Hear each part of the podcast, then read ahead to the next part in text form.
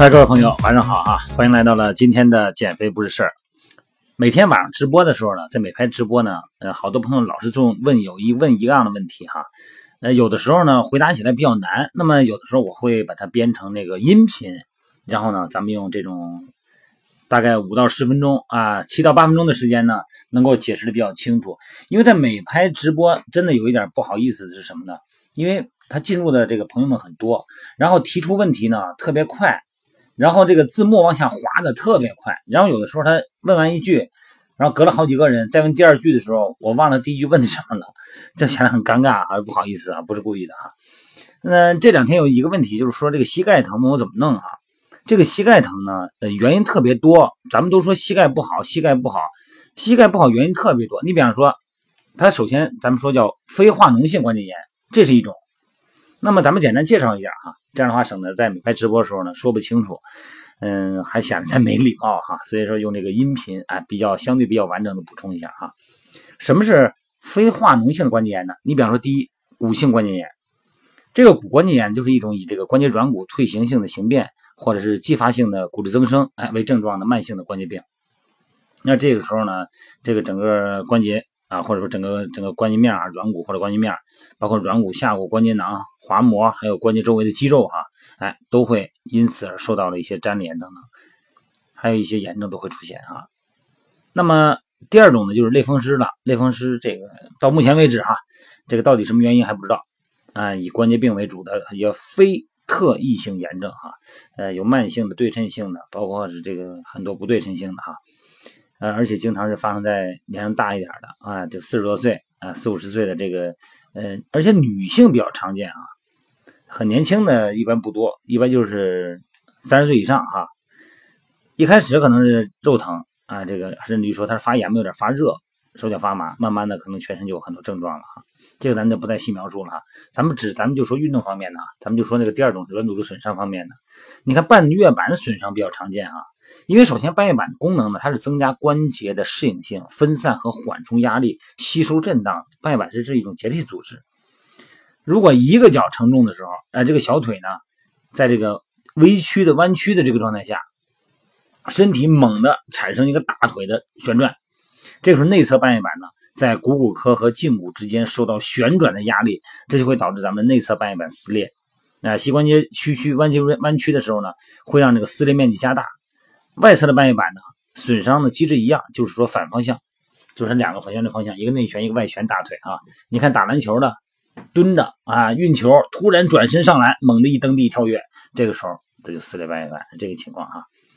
一般这个特别疼嘛，这往往这个疼痛呢，它是在一侧，它不是两边同时这个撕裂哈。内外侧半月板不会同时撕裂，一般情况下哈，它都是在一侧。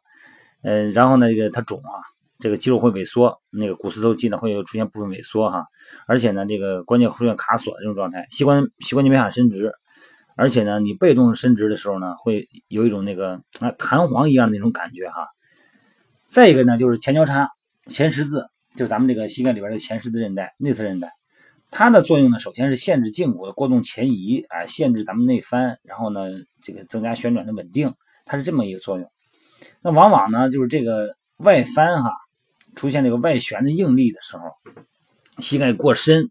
呃，就伸得太直，出现超伸，而且呢，胫骨呢后方呢就是直接就让你踢了一脚或者冲击了一下踢足球啊，这种情况下冲击冲过来了抢你球，然后顶到你的铲球或者顶到你膝盖后边胫骨后头哈啊，包括一些跑着跑着突然停球，哎，你看这个踢足球会不会这样的情况？包括篮球也是哈，这个球呢快过过底线了。哎，快过完这个边线了，然后跑过去以后，突然把球给给这个停住，这种拒停，包括一些横向、纵向的暴力哈，那个剪切和旋转，这都伤到咱们这个前交叉韧带，而且这个前交叉韧带呢，这个十二小时以内哈，这肿胀能达到高峰，整个全是肿的哈，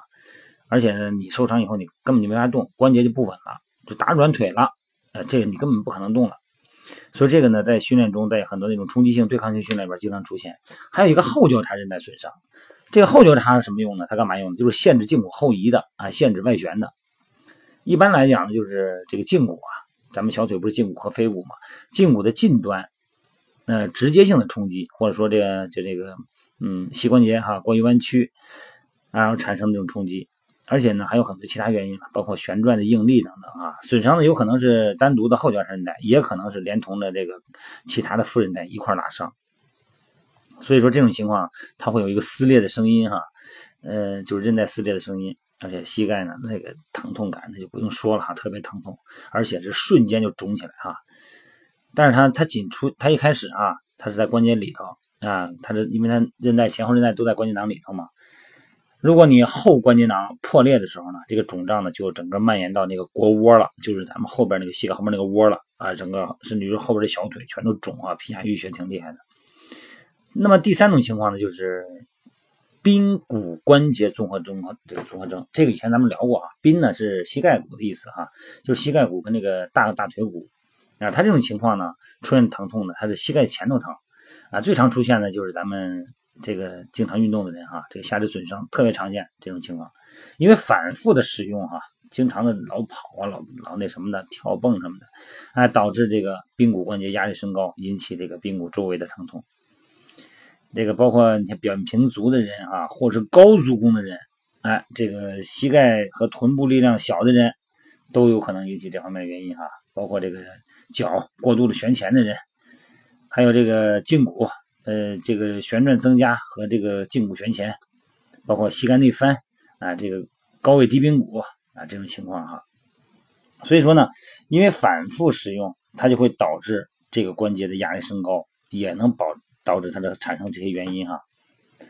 尤其是这个就是髌，就说的髌骨的髌哈，就咱那个膝盖骨，骨就是大腿骨这个髌骨关节啊，再强调一下，因为这个髌骨关节呢，这个压力。产生这个压力特别多，所以说呢，判断起来呢，有时候挺难的。但它呈现出的症状差不多。你比方说，你平时你上往前走路啊，或者爬楼梯的时候，你感觉这个髌骨它不稳啊，它上下不滑动，左右滑动，哪儿都跑，它乱跑。而且呢，这个疼痛呢，它往往是弥散性的啊，而且呢，也可能不连续分布在髌髌骨髌腱啊、髌腱韧带啊、内外侧支持带、股四头肌啊、肌腱呢，或者那个髌骨的下面那位它都有。而且这种情况呢，它这个肿胀呢，往往是滑膜炎和这个脂肪组织增生，它也会出现，而且是特别一个特征是没有劲儿，而且还有就是晚上疼啊，晚上疼，而且它会有一些出现一种什么髋外展的时候呢，肌肉没有劲儿，所以说呢，还有一个这个膝盖出现的问题特别多。有的时候大家经常问啊，说这个我能不能跑步啊？跑步减的会比走路快呀？哎，这一系列的问题真的是啊，如果咱们的关节稳定度、肌肉的力量不对称，包括灵活度、包括运动模式，嗯，肌肉募集的先后顺序如果不对的话呢，真的是宁可别跑步就别跑步，快走挺好的啊。然后还有就是打球啊，以前我是打球，上学一直打球，现在我体重重了，我想打球，打球有意思，哎，过的时间快，消耗的多，出汗多。你说这个膝盖这个过度的使用啊，产生多少麻烦？有一种情况就是属于过度使用综合征嘛。这个过度使用综合征啊，它包括这个膝盖伸直啊、伸膝关节啊，你比方说这个老是跑跳这种哈，包括髌腱韧带、哎髌腱炎、肌腱炎容易出现特别常见的这个毛病。而且最为典型的呢，就是髌骨下边的韧带附着点疼痛，就是咱们髌韧带到前面有一个胫骨粗隆啊。呃，这个位置附着点特别容易疼，所以说髌腱炎啊，包括那个髂胫束综合征啊，都会在反复的使用中出现。你看，咱们经常有时候这个跑步过程中，很常出现，经常出现大腿外侧啊，这个位置叫髌叫髂胫束嘛，它那个主要作用，它是一个韧带啊，是一个韧带，主要作用呢是限制髋内收和膝内旋啊，它起一个限制作用。